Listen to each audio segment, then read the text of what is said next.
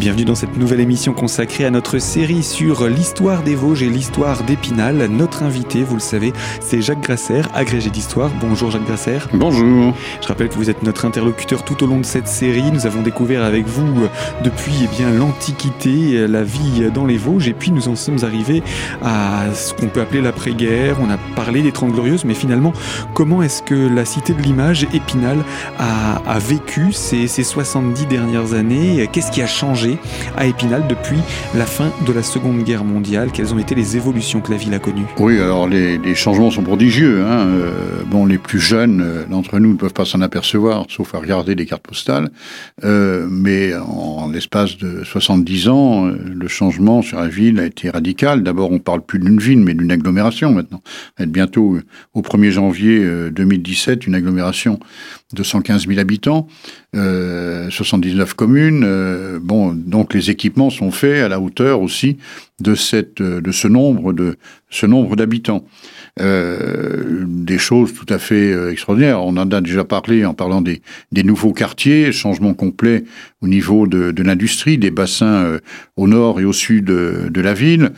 Euh, des constructions. Euh, alors on parlait de, de promenade, on peut parler des, du sport par exemple.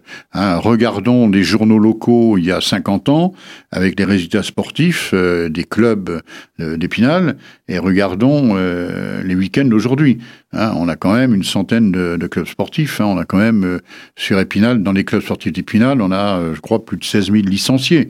Alors c'est pas 16 000 licenciés de la ville d'Épinal, hein, c'est toute l'agglomération, avec des sports sport aujourd'hui rare euh, qui s'exprime. Euh, alors c'est vrai qu'il n'y a pas énormément d'adeptes sur certains sports euh, extrêmes, mais il n'empêche quand même que c'est quelque chose de très populaire. Il suffit d'aller à un match de hockey pour s'en apercevoir, ou d'autres matchs, que ce soit le, le hand masculin-féminin, euh, le basket masculin-féminin, euh, le foot, euh, le canoë-kayak. Enfin, on a construit quand même à Épinal le premier parcours de canoë-kayak en pleine ville hein, en, en, 1984, hein, avec le maire de l'époque, Philippe Séguin, où on a eu quand même des vice-champions olympiques à la suite de ça. Enfin, il faut se rappeler, bon, le manège aussi d'Épinal, qui est à Chantraine, mais qui est, un club d'Épinal, hein, donc les, les chevaux avec beaucoup de spécialités, etc. Enfin, on pourrait égrener tout cela jusqu'à demain matin. Hein, il y a énormément. Puis, euh, donc, on l'a souligné avec le, canal, c'est cette voie cyclable magnifique hein, de 75 km de long depuis depuis Charmes jusqu'au-delà de, de, de Fontois-le-Château, euh, qui est extraordinaire, qui est relayé maintenant par une voie cyclable qui continue euh, en direction du sud. Alors il y a que nos amis du nord, Meurthe-et-Moselle, qui sont un peu un peu paresseux là-dessus. Il faudrait peut-être qu'ils se remuent un petit peu, puisque je rappelle quand même que cette cette, euh, cette piste cyclable euh, goudronnée hein, d'un bout à l'autre euh, se nomme euh, Charles le Téméraire, donc en souvenir du grand-duc de Bourgogne, dont le rêve était d'unifier ses États depuis la Bourgogne jusqu'à la Flandre, en passant par la Lorraine. Malheureusement, il s'est cassé les dents, si j'ose dire, sur les murs de fortification de Nancy au mois de janvier 1477, et ce rêve du grand-duc d'Occident s'est effondré. Mais, revanche posthume, presque plus cinq siècles après, on donne son nom à, cette, ce qui permet aussi de, de refaire un point d'histoire à propos de, des grands-ducs d'Occident hein, du, du XVe siècle, avec en particulier Charles le Téméraire, parce que j'ai l'impression que dans les manuels scolaires, c'est un petit peu oublié tout ça, donc il suffit de faire quelques piqûres de rappel. Alors c'est vrai que quand on dit aux gens qui roulent sur la Téméraire, ils voient pas bien euh, le rapport, bon, mais on leur explique Et donc c'est une réalisation euh, remarquable, avec des maisons du vélo, aujourd'hui où on peut louer euh, des vélos, y compris des vélos électriques, des tandems. Euh, donc la première maison du vélo, bah, elle est au bord du, de, du lac de Bouzet, hein, euh, au, bout de la, au bout de la digue. Euh, la deuxième est maintenant Épinal, au port d'Épinal. Hein, C'est un, une superbe réalisation. Euh, il y en a deux autres de prévues, euh, l'une à Charmes, donc au nord de notre voie cyclable, et puis une autre à Certigny, donc cette fois sur la Vosges, donc sur le versant sud-ouest de, du, canal. donc ce sont de très belles réalisations et d'ailleurs c'est pas simplement au profit euh, des habitants euh, de, l'agglomération ou du pays d'Épinal, mais euh, ben, c'est au profit aussi des touristes qui viennent nous visiter. Hein. Il faut se rappeler quand même qu'à Bouzet, par exemple, dans les deux terrains de camping, on a énormément de, à la fois des, surtout des Hollandais et des Belges qui sont là, donc ils peuvent trouver sur place sans avoir besoin de les amener des vélos pour se balader. Et puis on s'aperçoit aujourd'hui maintenant que l'on a aussi des touristes à vélo, des familles qui euh, vont de gîte rural en gîte rural euh, en faisant conduire leurs bagages et ils passent leur journée à faire un bout de, de ces voies cyclables. Hein, euh, ils passent leurs vacances euh, là-dessus, comme on, on, le voit aussi dans certains, dans certains endroits du canal du Midi, par exemple, hein, euh, où c'est la même chose, un développement remarquable de ce tourisme cycliste. Et puis, ajoutons à ça que on a construit dans le même temps avec le, le pays d'Épinal, Cœur des Vosges. On a construit aussi euh, un peu plus de 1400 km de voies VTT cette fois, qui sont cartographiées, qui sont fléchées, etc. Euh, donc là aussi, c'est quelque chose d'extraordinaire. Et puis n'oublions pas que nous sommes devenus, depuis maintenant quasiment deux ans, pays d'arrêt d'histoire, ce qui veut dire que l'on met aussi en valeur, en particulier le long du canal, par des balades avec des guides, que l'on met en valeur notre patrimoine, que ce soit le patrimoine naturel, hein, la forêt, particulier. Hein. La ville d'Épinal est une des, villes les plus boisées de France. Euh, la forêt, le patrimoine industriel qui subsiste, le patrimoine militaire, le patrimoine rural aussi, puisque on va de la, ferme lorraine euh, traditionnelle à la ferme de la Vosges, qui annonce déjà euh, les pays de, Haute-Saône, de Haute-Marne, hein, vers la Franche-Comté en particulier. Alors on a rapidement survolé également euh, la partie sport. S'il y a un sport qui marque la ville d'Épinal aujourd'hui, c'est celui de la glisse sur glace. Est-ce qu'on peut parler de son histoire à cette glisse?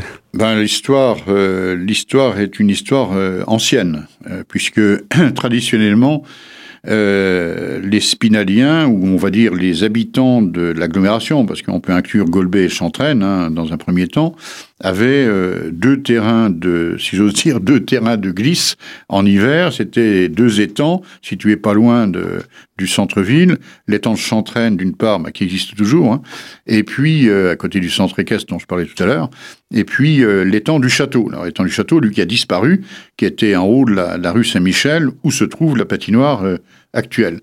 Donc, quand la glace était suffisamment épaisse pour que les gens puissent faire du patin à glace euh, en toute sécurité, avec des agents de la de la de la mairie d'Épinal qui allait mesurer l'épaisseur de glace, on mettait un grand panneau sur la place des Vosges, on patine au château. Et donc à ce moment-là, euh, tous ceux qui voulaient patiner montaient avec leur patin euh, pour patiner sur l'étang sur l'étang du château.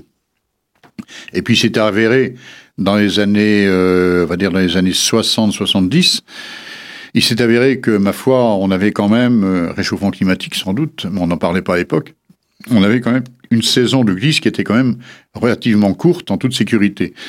Donc on a construit, euh, a euh, un, skating, un terrain pour faire du patin à glace sur une dalle bétonnée recouverte d'eau qui gèle plus facilement, évidemment, puisque là, il y a quelques millimètres ou quelques centimètres d'eau sur la, sur la dalle bétonnée. Donc, on a construit ça devant l'étang du château, là où il y a le parking aujourd'hui. Et puis, euh, on s'est aperçu que c'était pas suffisant, parce que là aussi, la saison était quand même courte, hein, il fallait qu'il gèle.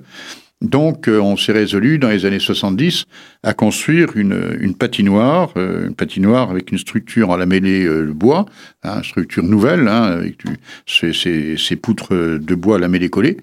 Et la, la, la, clairvoyance de la municipalité de l'époque, hein, des années 70, ça a été de construire d'emblée un, une patinoire aux dimensions olympiques. Donc dès le départ, euh, on pouvait imaginer euh, faire de la compétition à la fois de danse sur glace, mais aussi euh, de, de de, de, de, hockey. de, hockey. sur glace, chose que ni Metz, par exemple, ni Nancy n'ont su envisager à cette époque-là. c'est assez curieux. Hein. Et donc, voilà comment c'est parti. Puis il y a quelques années, on s'est aperçu que la structure vieillissait mal du côté du, du château, du talus du château, Et euh, on s'est mis en demeure de reconstruire une patinoire complète, alors en profitant quand même de structures existantes, hein, on n'a pas tout démoli, euh, mais en en profitant aussi pour augmenter le nombre de places en construisant une, une tribune de 400 places euh, supplémentaires. Ce qui nous donne une capacité, je crois, euh, de façon générale, à peu près de, de, de 1500 places euh, assises, plus les places debout euh, envers autour de la, de la piste. Et maintenant, bah, la décision, effectivement, est prise pour construire une, une nouvelle tribune euh, côté château. Euh, donc, tribune toujours de, de 800 places. Hein. Donc voilà, on a trois côtés en tribune, euh, donc on peut se demander s'il y aura un quatrième côté éventuellement, comme la patinoire de Gap par exemple.